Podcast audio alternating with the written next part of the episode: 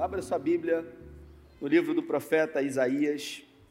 Vou pedir para o meu amigo Fábio ficar comigo aí. Nós vamos fazer uma dupla aqui hoje. Fábio é de Unamar, né? É isso aí. Maravilha. Abra sua Bíblia. Profeta Isaías, capítulo 36.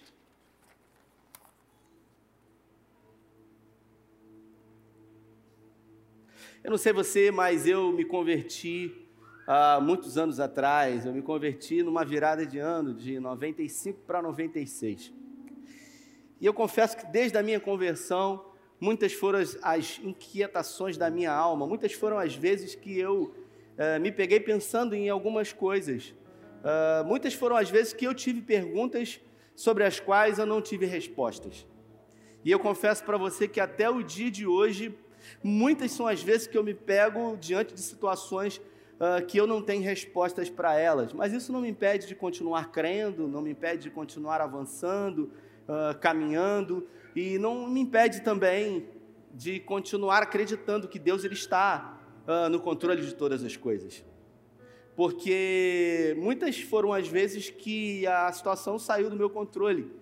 E todas as vezes que a situação sai do nosso controle, nós realmente uh, ficamos perdidos, desnorteados e às vezes até nos colocamos em dúvida. Como, por exemplo, nesse ano de 2020, que para muitos foi um ano terrível. É, eu ouvi durante esse tempo de pandemia que esse ano era um ano a ser esquecido. Uh, para muita gente, esse ano foi um ano é, perdido, foi um ano de jogar fora. Mas a verdade é que, para muita gente também, esse ano está sendo o melhor ano da história da vida. Ontem mesmo eu ouvi de uma pessoa, de um irmão, disse: Esse ano, sem sombra de dúvidas, para mim, está sendo o melhor ano da história da, da minha vida. E para pregar hoje, eu queria começar fazendo algumas perguntas para você. E a primeira pergunta que eu faço para você é: Quem é você? Uh, eu já faço essa pergunta para alguns irmãos, às vezes, quando faço atendimentos, e eu pergunto, Fulano, como por exemplo, Salomão, e aí se eu fizer essa pergunta para ele, ele vai dizer: Oi, eu vou dizer, não, quem é Salomão? E aí ele vai ter que dizer quem é. E a forma como ele é, dirá quem ele é vai partir de um ponto de vista, de um lugar que ele está. Não um lugar geográfico, mas um lugar dentro da mente dele, dentro de uma, de uma construção subjetiva que vai fazer com que ele pense quem ele é. Salomão é um cara assim, assado, Salomão. E se eu perguntar a Deus, ele também vai dizer que é tudo. A maioria das pessoas fala: Deus para você tudo. Ótimo, né? Uma excelente resposta. Disse tudo, né? Falou que ele é tudo. O fato é que nós temos muitas expectativas da parte de Deus. Nós fazemos sonhos, nós temos projetos, nós idealizamos coisas, mas se você parar para observar, é bem provável e possível que Deus também tenha expectativas ao nosso respeito. Nós nos esquecemos muitas das vezes disso, porque nós estamos focados é, muito no ter, muito no fazer, muito no construir. E por estarmos focados nisso, sempre achamos que as expectativas são sempre nossas, daquilo que vamos fazer, daquilo que vamos empreender. E diante dessa construção existencial, né? De vida, as tribulações e as adversidades, elas sempre estão nos pegando de surpresa, Milton. Você já parou para pensar que a luta, ela não tem fim e que ela sempre aumenta, o nível de guerra e de batalha que você enfrenta é sempre assim, é sempre uma crescente, é assim na história das nossas vidas. E nem sempre as adversidades elas vêm quando estamos fazendo aquilo que é errado somente. Porque existe uma máxima é, dita por um dos amigos de Jó que disse para ele o seguinte: Olha, é impossível alguém estar passando pelo que você está passando sem ter feito alguma coisa de errado. Confessa logo, você fez alguma coisa. Mas a verdade é que a Bíblia fala que o dia mal ele vem para o justo e vem para o ímpio. E uma coisa interessante, Felipe, é que a Bíblia não fala que é para o crente. E eu gosto disso. Porque se dissesse que era para o crente, a gente ficaria até um pouco presunçoso, né? Porque a gente tem as nossas as nossas convicções. Um dia eu disse aqui que os que os evangélicos, eles eles acham que Deus é evangélico. E tem gente que acha mesmo e briga por isso. Os católicos, eles não acham, eles têm certeza que, que é católico. Mas se você observar, dentro da história da Bíblia, Deus nunca foi exclusividade nossa. Ele nunca disse que era exclusividade nossa. Ele sempre disse que ele era um Deus de todos. Ele veio para os seus, mas os seus não receberam. Mas a todos quanto receberam foi dado a esses direitos, o poder de serem chamados filhos de Deus. Evangelho de João, capítulo 1, versículo 12. Só que nós somos exclusividade dele. Deus ele deixa isso muito claro para nós que nós somos exclusividade dele. E o profeta Isaías foi um profeta que viveu num período de 650 anos antes de Cristo. Ele declarou um momento na história onde o rei Senaqueribe ele fez uma ameaça para o rei Ezequias. E eu queria falar um pouquinho sobre isso. Sobre como nós lidamos com as situações adversas. Como que você lida quando tudo que você está fazendo é contrário com aquilo que você projetou? Como é que você lida com a perda, com as perdas da vida? Quando você é contrariado, como é que você lida com isso?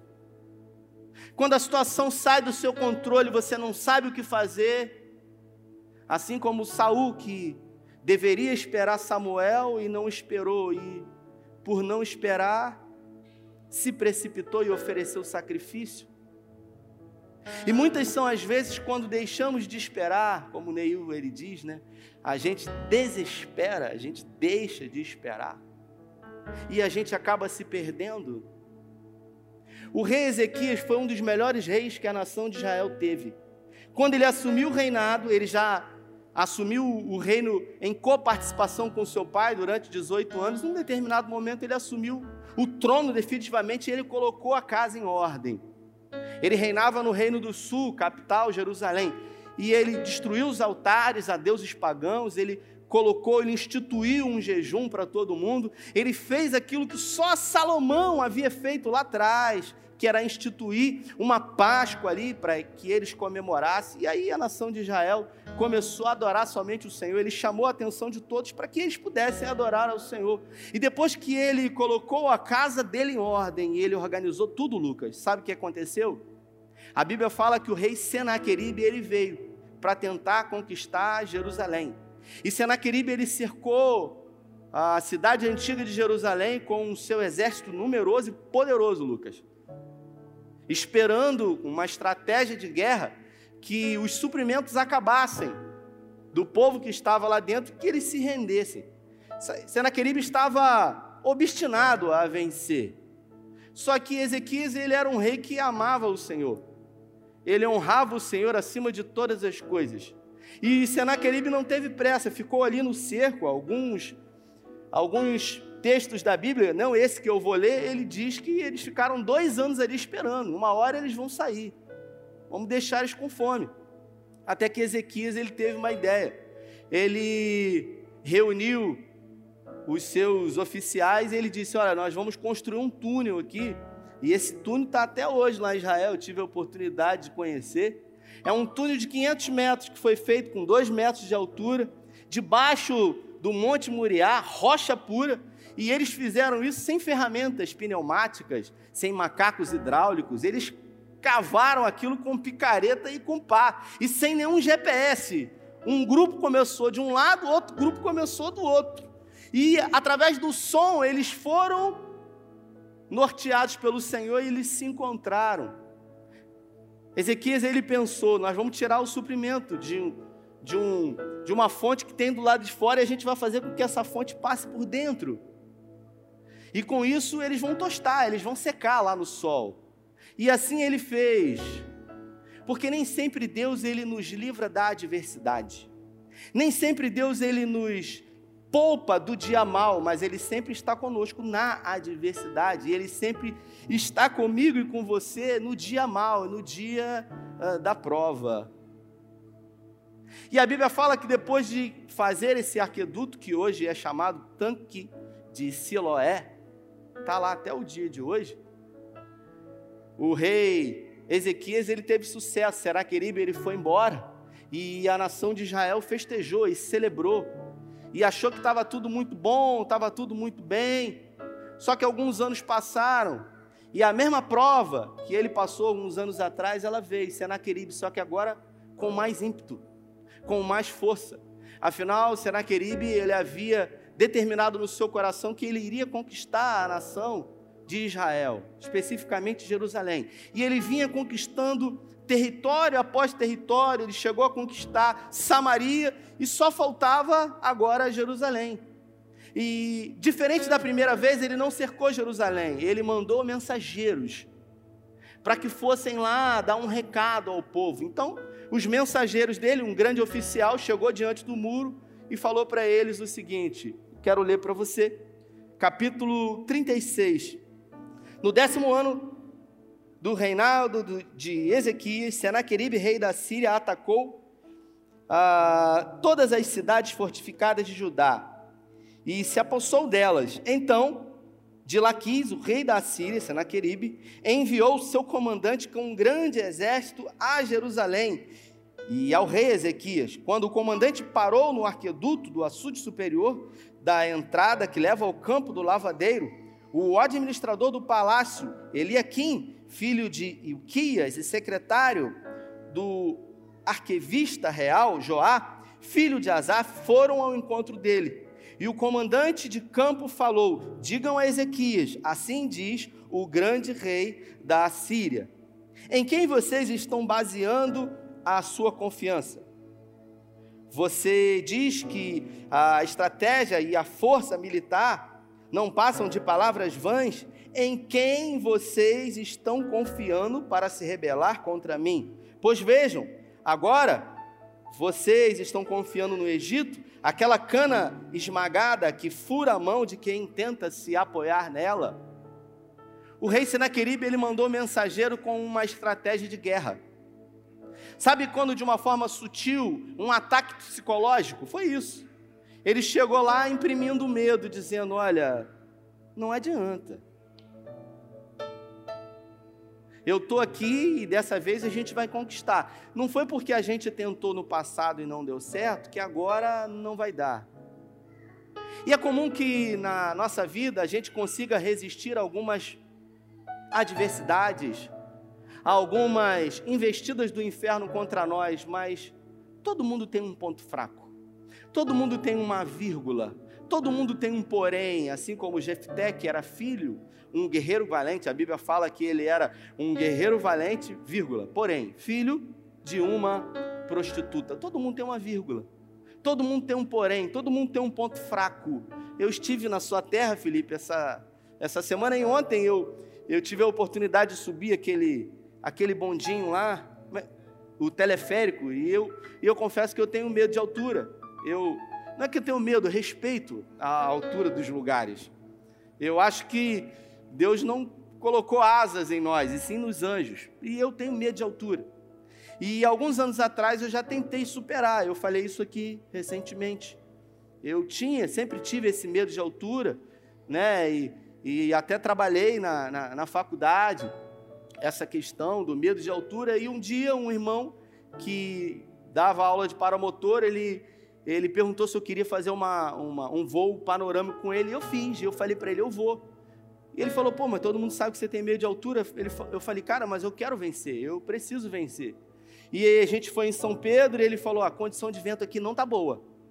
Você quer voar mesmo? Eu falei, quero, cara. Ali eu podia, eu queria, não queria, não queria voar. Eu queria vencer o medo. Aí ele falou, então a gente vai ter que ir lá para Saquarema. A gente foi. Quando chegou lá, ele pegou aquele paraquedas, aquele negócio levantou, botou a cadeirinha e tal, e ele falou: Ó, nós vamos correr. E eu falar: corre, você corre. Levantou aquela vela imensa, um ventilador nas costas, e a gente começou a correr. E eu corri, e de repente eu vi meu pé sair do chão. Aí ele botou uma cadeirinha aqui e o negócio começou a subir, irmãos. E o negócio começou a subir e eu. Um medo terrível, o negócio começou a subir, subir, subir, subir. Ele dando o motor, quando chegou lá em cima, eu estava com um pavor terrível, mas eu falei, eu vou vencer esse negócio. E de repente lá em cima.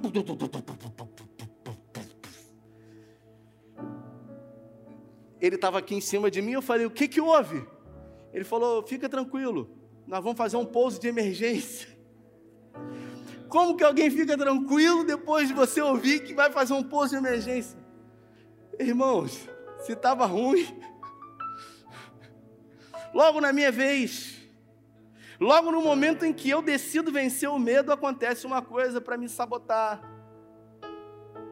E ele disse para mim: fica tranquilo. E ele começou a puxar aquelas cordinhas. Eu, eu falei para ele, desesperado, irmãos: o que, que eu faço?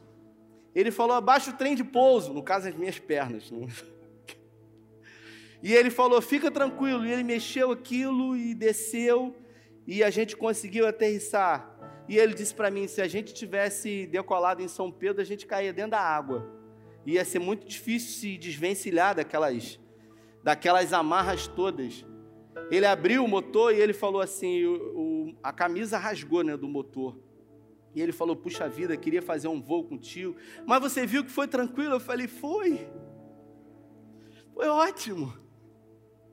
Um ano e meio depois, ele mandou o motor para os Estados Unidos. Ele reformou o motor e ele me liga e ele diz o seguinte: O motor chegou, eu queria que você voasse comigo de novo. Você acha que eu fui, Felipe? Fui. Fui porque eu estava determinado a vencer o medo. Fui porque eu não admitia que alguma coisa pudesse me dominar, assim como 2 Pedro diz que aquilo que domina o homem de tal ele se torna servo. E eu disse: Eu não vou ser servo, eu não vou ser escravo do medo. E eu fui. Eu fui, Rodrigo. E quando eu fui, eu falei para ele: Olha, eu estou com um pouquinho de medo, mais do que da outra vez. Ele falou: Não, fica tranquilo, agora o motor é novo tal. Levantou aquele negócio de novo e puxou e falou: Corre. E eu corri. E começou a levantar aquele negócio da motor.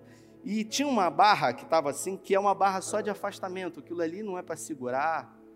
É uma barra é, de alumínio que depois essa barra precisou ser substituída, porque eu realmente empenei essa barra, que eu segurei ela. E ele falou: Não, não força. Hum, você é com medo lá em cima. Você não segura. Ele falou: Pega o celular para filmar. Eu falei: Não precisa. Mas eu fui. Infelizmente, por não ter filmado, não tem provas aqui hoje, mas eu fui e venci o medo. E quando foi ontem, acho que foi ontem, eu estava lá, minha esposa falou: amor, vamos comigo. Eu falei: não vou, vou ficar aqui. Pode ir, eu fico contigo aqui embaixo.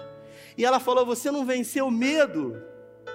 E eu falei: eu vou, né? E meu coração bateu. E ela até fez um vídeo, né, Lucas? Depois pode ser disponibilizado aí nas mídias sociais. Quando aquele negócio começou a subir, Fernando eu estava segurando no carrinho do Tito, eu abaixei a cabeça assim. Falei, meu Deus, um negócio alto pra caramba. E só vinha um versículo na minha cabeça: Não tentarás o Senhor vosso Deus.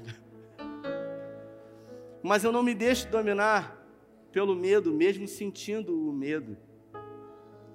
Foi assim que Ezequias foi afrontado com medo.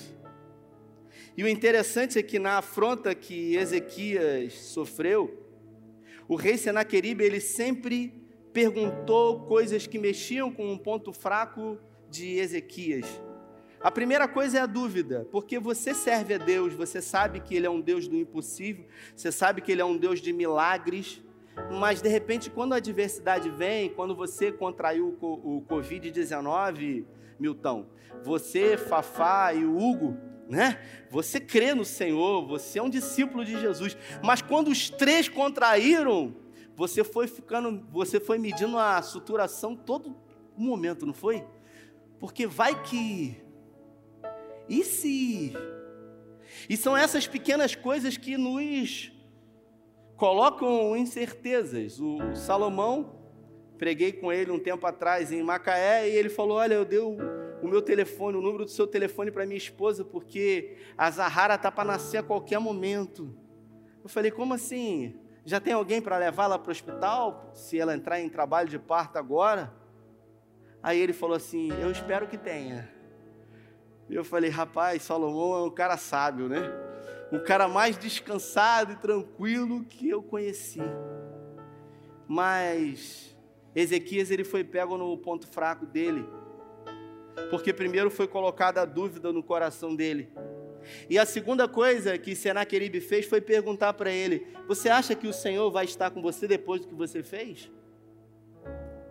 E é assim, na história das nossas vidas, quando alguma coisa contrária àquilo que desejamos vem até nós e nós pensamos: será que realmente o Senhor vai estar comigo aqui depois que eu cometi aquilo, depois que eu deixei de fazer isso, depois que eu deixei de fazer aquilo? São as questões que nós temos da vida que colocam em xeque o amor de Deus por nós e a bondade e o favor dele sobre as nossas vidas. E não o bastante ainda nessa investida, o rei Senaqueribe, diante do muro, para que todo o povo pudesse ouvir, disse para ele: Vocês estão achando que o Deus de vocês vai livrar vocês disso? Nós estamos aqui porque Ele mandou a gente aqui. Ou seja, nós estamos aqui fazendo a vontade de Deus. Vocês não podem contar com ninguém. Você já pensou na sua vida quando alguma coisa ruim acontece com você e você pensa assim, cara, foi Deus que mandou isso? É igual a história que aconteceu comigo, que eu fiz um velório, que o filho de uma mulher morreu. E contra a ordem natural da vida, é, um pai enterrar um filho e, e eu fui lá, eu não conhecia. E aí eu cheguei, me falaram, ó, aquela lá é a, a mãe do menino que morreu. E eu fui lá dizer que eu ia fazer o, o, o, o velório e, e deixar os meus sentimentos. E tinha uma senhora na minha frente. E essa senhora na minha frente, ela quis dar uma palavra para a amiga dela, não sei se era parente. Sabe quando você você quer falar alguma coisa e você não tem o que falar? Não fala nada. E ela disse na minha frente: Deus tem um propósito nisso. E a mãe disse: Mas ele tinha que matar o meu filho para cumprir o propósito dele? E a pergunta que fica é: que Deus é esse que tem que matar para cumprir propósito? Que Deus é esse que tem que permitir que coisa ruim aconteça na sua vida para fazer com que você viva coisa boa? Se Deus é o Deus do impossível, realmente Ele precisa fazer isso? Eu pergunto para você. Ele precisa fazer com que algo muito ruim aconteça na sua vida? Será que tudo na história da nossa vida é propósito de Deus, Salomão? Será que tudo é propósito de Deus, Felipe? Será que furou o carro do pneu, o pneu do carro é propósito de Deus? Será que eu peguei Covid-19 é propósito de Deus? Porque tem gente que vê propósito de Deus em tudo. E a nação de Israel ouviu um recado do rei Senaqueribe dizendo: Nós estamos aqui amando do próprio Deus. Foi Deus que nos enviou para cá. Ou seja, não adianta vocês nem contar com Ele, porque nós estamos aqui amando dele. Quantas foram as vezes na sua vida que a adversidade bateu a sua porta e você colocou em xeque se era ou se não era a vontade de Deus na sua vida? Você acha mesmo que Deus fica a todo momento interferindo na história da nossa vida? Você acha mesmo que a todo momento você está com 39 de febre, aí Deus vai e fala assim: não, vou botar com 36,5.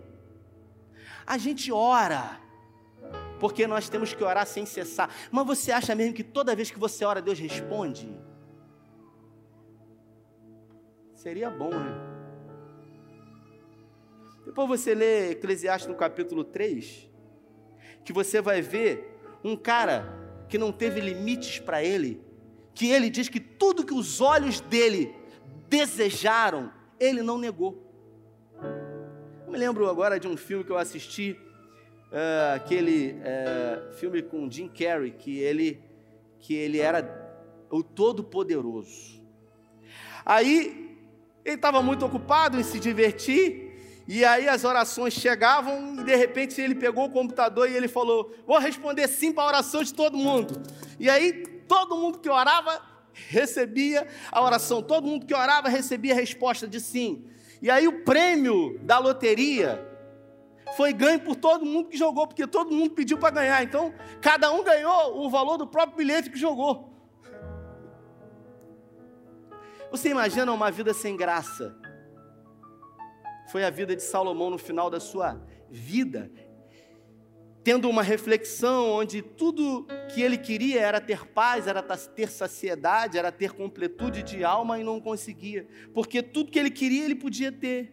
Aí ele começa a buscar completude para sua alma, em coisas. Aí ele vai, constrói casas, aí ele vai, compra escravos, ele vai, é, levanta músicos, ele vai fazendo, e nada disso ele a paz que ele precisava. Ele começa a plantar vinhas e ele se dá ao vinho. Ele começa a se envolver com mulheres. Tem gente que acha que Salomão ele era um cara que gostava de mulheres. Ele era assim um, um cara extremamente promíscuo. Não, Salomão ele era um estrategista de guerra. Diferente do seu do seu pai, que tudo lidava com a espada e com o isolamento, quando era com os inimigos, ele pegava a espada e matava. Quando era na questão relacional com os seus filhos, ele se isolava, ele não resolvia nada com os filhos. Salomão não. Como era sábio, ele pensava: se eu puder não matar ninguém nem morrer ninguém, melhor. Então, os casamentos que ele fez, os 700 casamentos que ele fez, eram contratos. Ele queria avançar e conquistar novos territórios, ele falava para algum general do exército dele: vai lá e vê se ele tem alguma filha bonita. Tem. Fala para ele que eu quero construir uma aliança, eu quero casar com a filha dele, e ele vai me pagar um royalty e a gente vai ficar bem. Diz para ele que se ele não quiser, eu vou com o meu exército matar todo mundo como meu pai fez. Então, em 700 territórios ele fez isso. Os casamentos que ele teve, a maioria eram contratos.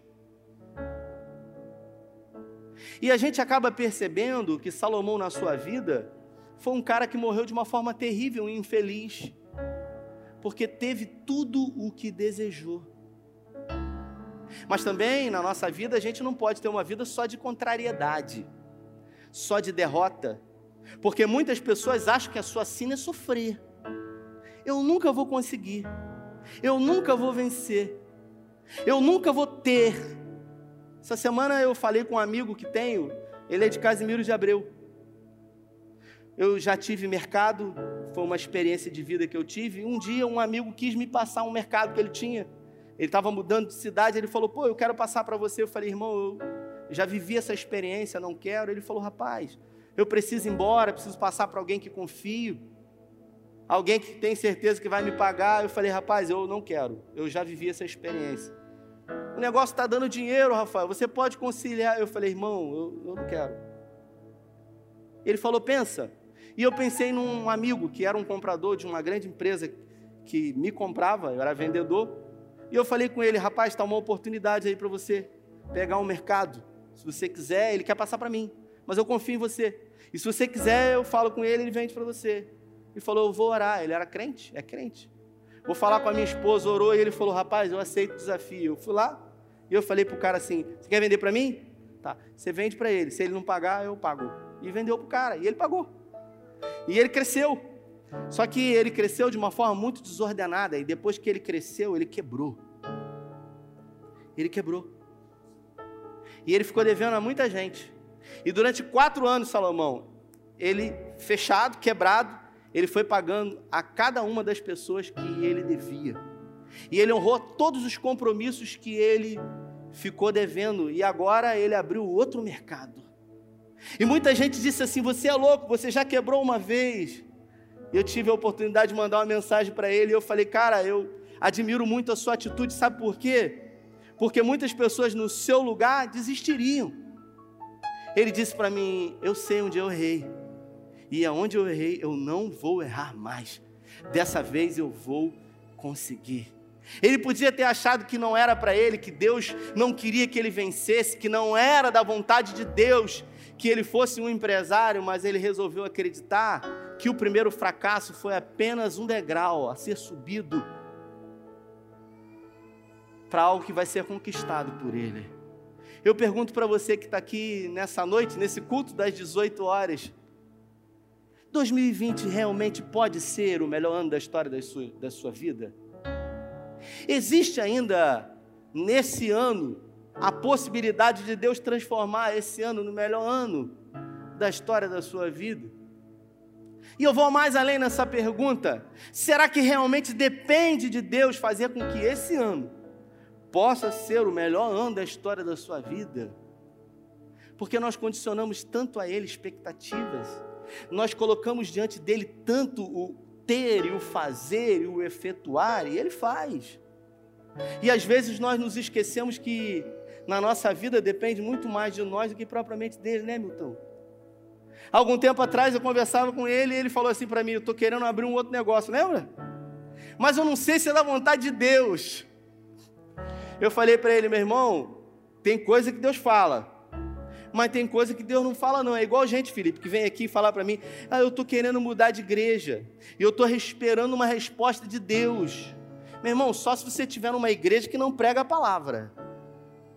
Agora, o que você não pode é sair da vereda da justiça, veredas da justiça. O que você vai fazer nas veredas é igual a ovelha que está no caminho, sabe a ovelha que está nas veredas? Aí está ali sentada, aí vira para o pastor e fala assim: Pastor, eu não sei o que, que eu faço, eu estou aqui no caminho, eu não sei se eu bebo água, eu não sei se eu como capim, eu não sei se eu tomo banho, eu não sei se eu deito aqui e durmo. O pastor vai falar: Minha filha, ficando na vereda, o que você vai fazer é problema seu. Fica aí. Desfrute do melhor dessa terra. Você entende que depende muito mais de você do que propriamente de Deus? E dentro do campo da psicologia, eu escolhi a gestalt terapia justamente por isso. Porque condiciona a nós, a vida, uma questão de percepção, uma questão de vivência. A vida é como um cartão de crédito. Anteontem eu perdi um tio com 58 anos de idade. Um irmão para mim, né? Eu estava no sul quando ele faleceu. Há um ano e pouco atrás ele teve um infarto, precisou operar.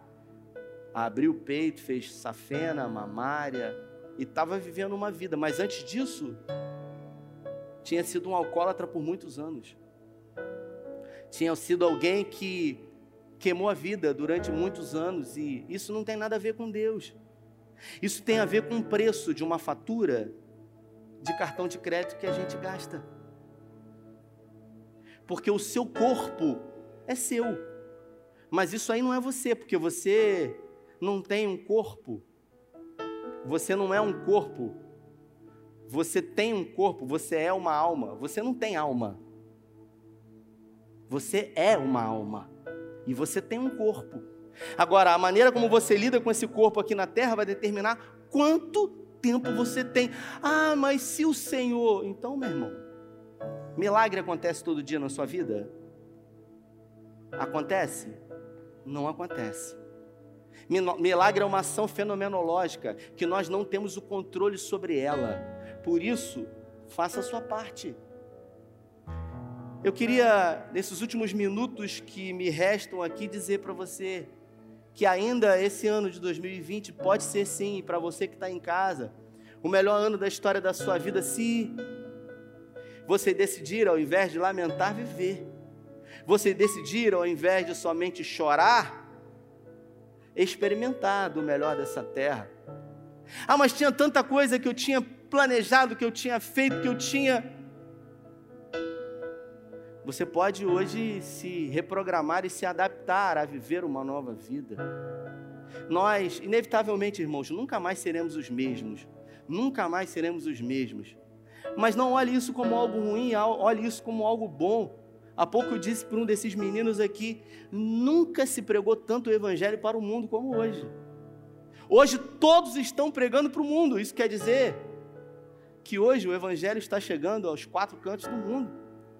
E o Felipe, que está aqui, que é responsável pela, pela missão na África, sabe muito bem que hoje, até mesmo nesses lugares, o Mevan tem chegado pregado a palavra. Então, eu quero fazer uma última pergunta para você nessa noite. Se Deus hoje dissesse para você que você tem a oportunidade de fazer um pedido para Ele, qual pedido você faria para o Senhor? Pense aí. O que você pediria para o Senhor hoje se Ele falasse para você: pode me pedir o que você quiser, que eu vou atender hoje? Será que você pediria para você alguma coisa mensurável? Será que você pediria para o Senhor alguma coisa que é um sonho para você, uma casa própria, um carro do ano? Ah, eu queria passar num concurso público porque eu quero estabilidade todo mês. Sabe, não pode ser mandado embora, trabalha pouco, quase não trabalha e ainda ganha muito. É isso que eu quero. Só que o Evangelho não é estabilidade.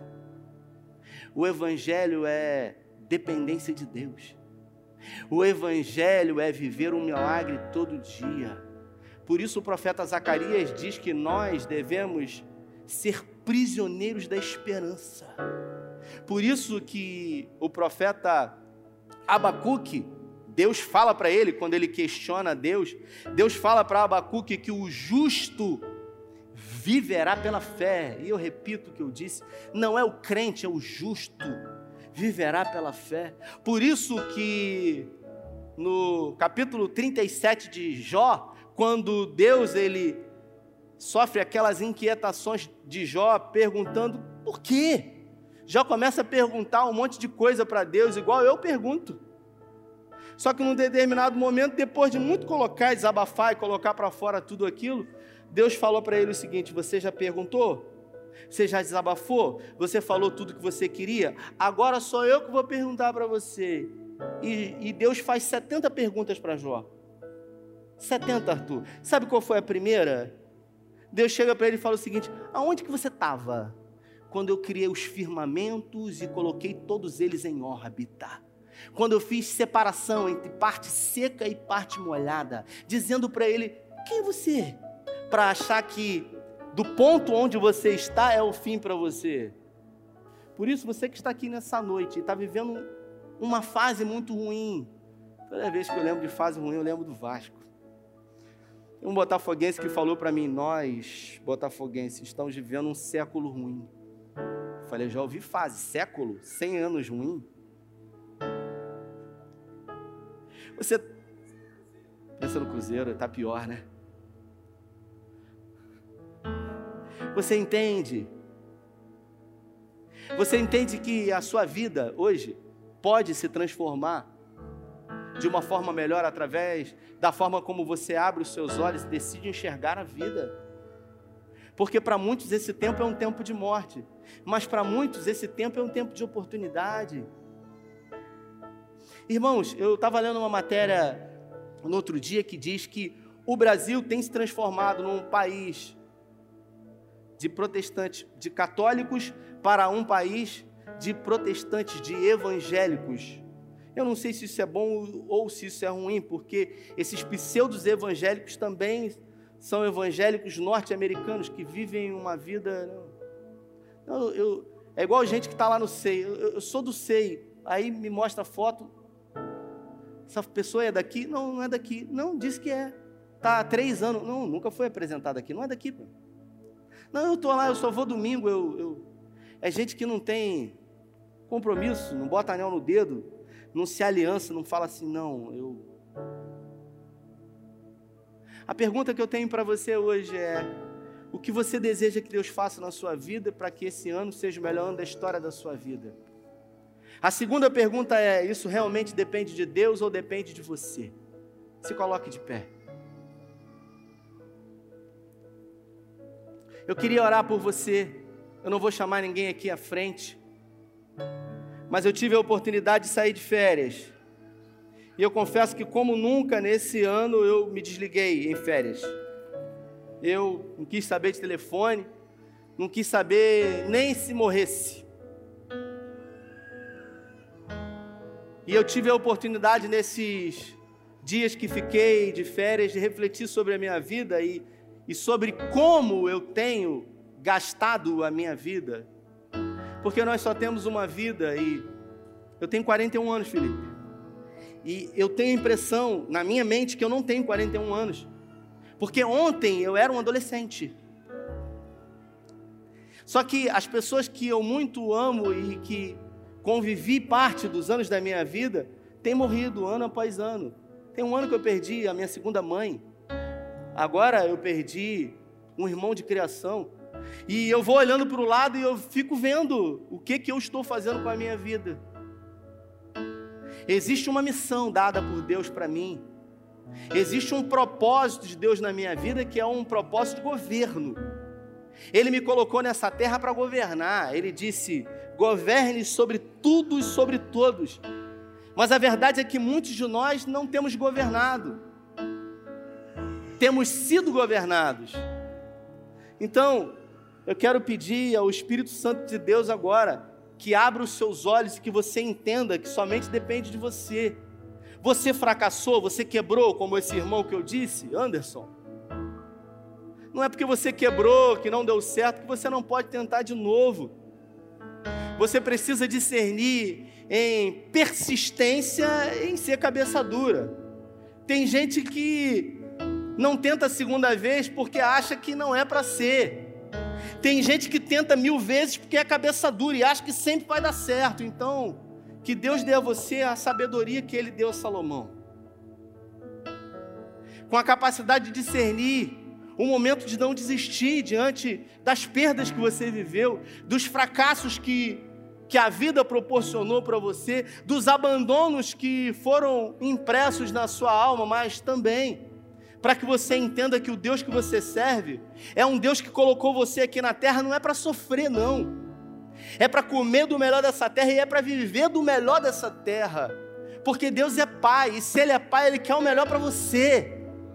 E não é porque as circunstâncias são adversas que Deus mandou isso para que você sofra. Não, dia bom e dia mal acontece na vida de todo mundo, mas a forma como eu passo por isso determina o resto do tempo que eu tenho. Eu finalizo as minhas palavras citando um versículo que eu carrego comigo já há muitos anos, que é Eclesiastes, no capítulo 7 e no versículo 14. Quando os dias forem bons, aproveite-os bem, desfrute deles. Mas quando forem maus, considere. É tempo de chorar na sua vida? Chora. Mas chora mesmo, não fica segurando o choro, não. Morreu alguém que você muito amava do Covid. A perda chegou na sua casa, chore. Chore de verdade, como eu cheguei um dia num velório e repreendi uma pessoa que disse para uma menina que estava chorando: Não chora. Eu falei, meu irmão, se nem aqui pode chorar, vai chorar onde? Diante da perda. Chore, mas chore tudo. Chore de verdade, e depois que você chorar, você enxugue as lágrimas. E você decida não chorar mais. Você decida experimentar do melhor que Deus tem para você. Porque Deus está trabalhando em favor daqueles que nele esperam. Estenda sua mão para frente. Eu quero orar por você. Pai, nessa noite eu quero orar por pessoas que entraram aqui com expectativas adversas, pessoas que têm dúvidas do teu amor, pessoas que acham que o Senhor é um Deus severo, um Deus que castiga, um Deus que pune, um Deus que maltrata, um Deus que vive na dialética do bem e do mal, como aqueles filmes hollywoodianos, que o bem prevalece e o, o mal prevalece e o bem sofre, sofre, sofre até o último momento. Não, não, o Senhor não é nada parecido com isso. A tua palavra diz que o Senhor é Pai. E por ser um Deus Pai, o Senhor tem um prazer de abençoar os teus filhos. Porque tudo o que eu puder fazer para o meu filho Tito, eu não vou medir esforço para fazer. Por isso eu te peço em nome de Jesus, Pai, que o Senhor possa promover uma metanoia agora, de dentro para fora. Toda baixa autoestima, todo complexo de inferioridade, tudo aquilo que faz com que os seus filhos tenham uma visão errada de si mesmo, todo achismo, todo estigma do fracasso, da derrota.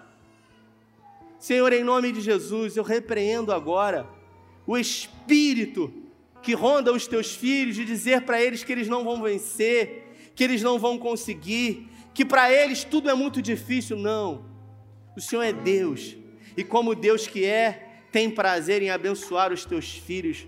Por isso, nessa noite, eu quero declarar aberto, Senhor, aberto os céus aqui, na vida dos teus filhos, para que eles possam viver, experimentar, gozar do melhor dessa terra, Pai do melhor emocionalmente, do melhor financeiramente, do melhor numa vida enquanto filho, do melhor numa vida enquanto pai, enquanto mãe, enquanto marido, enquanto esposa, do melhor numa vida enquanto discípulos do Senhor. Por isso eu quero declarar que esse ano, 2020, ainda para aqueles que não acreditam, será o melhor ano da história da vida deles, para a glória do teu nome.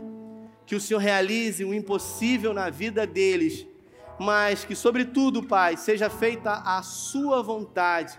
E nós não temos controle sobre a Sua vontade, a nós nos resta viver cada dia como se fosse o último, entendendo que, ainda que percamos o controle, o Senhor jamais perdeu o controle. Guarda a nossa casa, Senhor, guarda os nossos filhos, repreenda o intento do inferno sobre nós e faça da nossa vida uma vida que vale a pena ser vivida para a glória do Teu nome. Essa é a nossa oração, agradecidos por tudo. Em nome do Pai, em nome do Filho, em nome do Espírito Santo de Deus. Amém, amém e amém. Levante uma de suas mãos aos céus e diga, repita bem forte: Eu decido viver a minha vida. Deus me deu a vida para que eu vivesse uma vida que vale a pena ser vivida. Faça da sua vida uma vida que vale a pena ser vivida para a glória de Deus. Eu declaro a melhor semana da sua vida. Que Deus guarde a sua entrada, que Ele guarde a sua saída, que Ele abençoe seus filhos que Ele abençoe o fruto das suas mãos para a glória de Deus. Deus abençoe você, uma excelente semana para a glória de Deus.